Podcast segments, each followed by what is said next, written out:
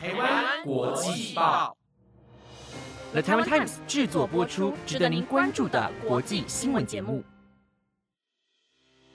欢迎收听台湾国际报，我是委员，马上带您关注今天二月十九号的国际新闻重点。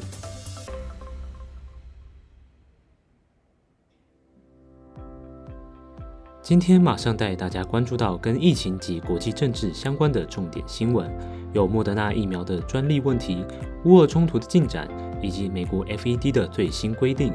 如果您对以上新闻内容有兴趣，就请各位一定要收听到最后哦。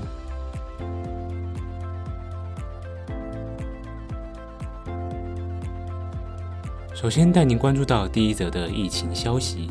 在这两年疫情肆虐全球的情况下，疫苗的供需情况一直是各国关注的首要重点。大部分世界知名药厂所生产的疫苗，都因应疫情刚爆发的紧急情况而快速通过授权，得以让多数民众能够接种，进而达成群体免疫的功效。如今疫情逐渐稳定，疫苗的供给情况不再像最初态势般的那样紧急。在昨天晚上，美国莫德纳药厂开始向南非等第三世界国家提出申请 COVID-19 疫苗的相关专利。根据莫德纳药厂发言人赫西表示，公司目前确实在非洲地区申请莫德纳疫苗的技术专利。但赫西也重申，莫德纳公司在2020年10月所做出的承诺，在疫情大流行期间将不会向其他厂商提出专利权的使用。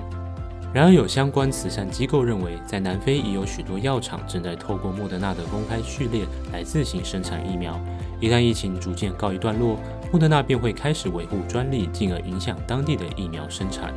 但根据路透社指出，莫德纳执行长班塞尔跟发言人赫西的声明有所矛盾。班塞尔表示，将会针对高度发展的国家采取专利权维护的行动，在中低收入的国家依然无法确定。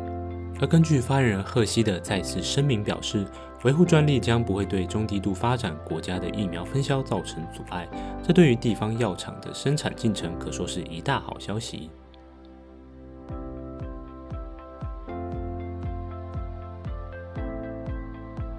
接下来第二则来了解国际政治新闻。乌克兰与俄罗斯的战线情况不断反反复复。俄罗斯在前几日十五号曾表示已经撤离在乌克兰边境的大部分军队，但美国军方表示并没有看到任何俄军撤退的现象。北大西洋公约组织也指控俄罗斯正在持续增兵。对此，莫斯科当局也在十七号公布俄军撤离在克里米亚驻军的相关影片，来反驳西方国家的指控。然而，在今日一早，情况更有所改变。根据美国国防部官员表示，驻扎在乌克兰边境的俄罗斯军队已经有百分之四十至五十进入攻击位置。因应战事不断升温的情况，美国总统拜登今日与多位跨大西洋领袖进行大约一小时的会议。随即，拜登发布记者会表示，普京已经做出进攻乌克兰首都基辅的决定，将在一周内采取入侵行动。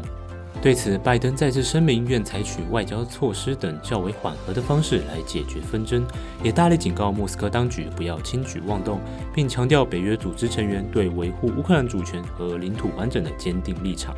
然而，如果俄罗斯一旦采取激进手段，各国一定会施加迅速且具有经济代价的制裁行动，到那时候，俄罗斯将付出破坏和平的惨痛代价。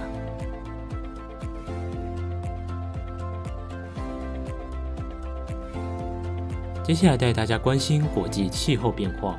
对于台湾人而言，我们最熟悉的天灾莫过于台风。然而，即使近年台风威力都不强，却依然能在各地造成土石坍塌、造成人员伤亡等，可见大自然的力量是多么强大。在欧洲的英国和德国，这两天更遭到暴风雨和飓风的侵袭。德国有艘渡轮在航行途中遇到了巨浪，渡轮的玻璃硬生生被大浪击破。而英国所遭逢的强烈风暴更是三十年来威力最强的，各地正陆陆续续传出灾情。此一冬季风暴尤尼斯造成英国南部掀起滔天巨浪，也促使英国在今天发布红色的天气警报，也警示民众多加留意自身安全。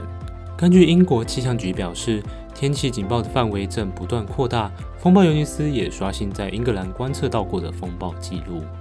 根据土耳其广播电视公司报道。风暴尤尼斯带来的强风造成德国部分地区停电淹水，要包含捷克、波兰、荷兰等国家的交通秩序通通被扰乱，同时在各地也造成少部分伤亡。如今全球面临气候变迁的现象，各地天气也越来越极端。在平时注意好节能减碳的重要性，就是我们每个人可以为地球付出一份力的机会。这是我们的家园，也就更应该要好好珍惜它。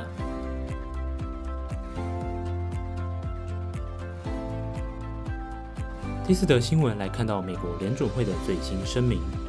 联准会 （FED） 是美国金融机构的最高行政组织，职责类似于我国的中央银行。其最主要的事务内容便是主导国家货币政策，让金融交易能够顺畅进行。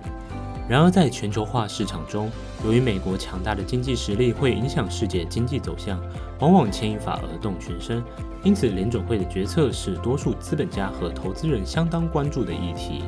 联准会在今日正式发布的新规则表示，在联准会工作的高级官员将会被限制进行资产交易，包括股票、债券和加密货币。此法规限制的对象也包含官员的配偶以及他们未成年的儿女。根据《纽约时报》报道，联准会之所以要采取强制的法规来限缩官员的权利，是因为2020年有官员在联准会公布量化宽松措施前后有买卖投资的行为。更在去年爆出有官员从事非法的幕后交易及炒股，联储会当局也表示希望透过相关规定的修法，能加强公众对政府部门独立运作的信心。然而，根据新公告表示，持有违禁资产的官员要在一年内处置完成，将不得在金融市场压力加剧期间做任何敏感的资产交易活动。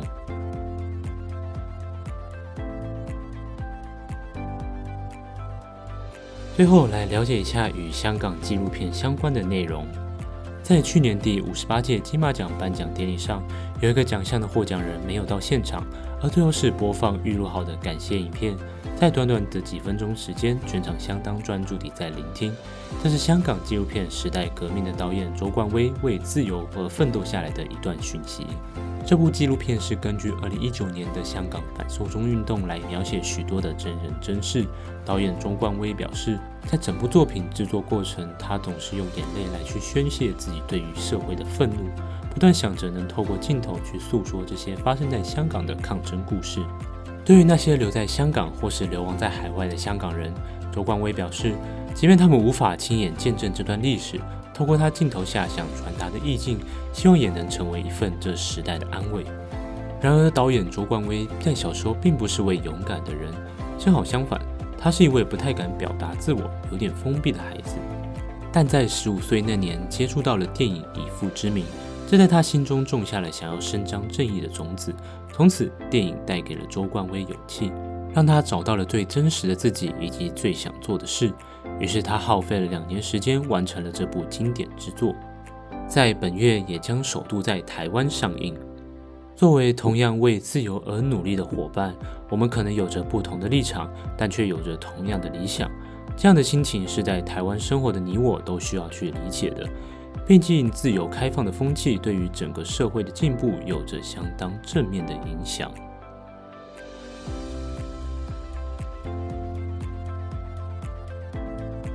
以上就是今天的国际报，本节目由 The Taiwan Times 制作播出。如果喜欢我们的节目内容，请一定听完后要按下关注，也别忘了要留下你的五星评价，以及追踪我们台湾国际报的 IG 哦。感觉多练习后，越来越习惯播报了。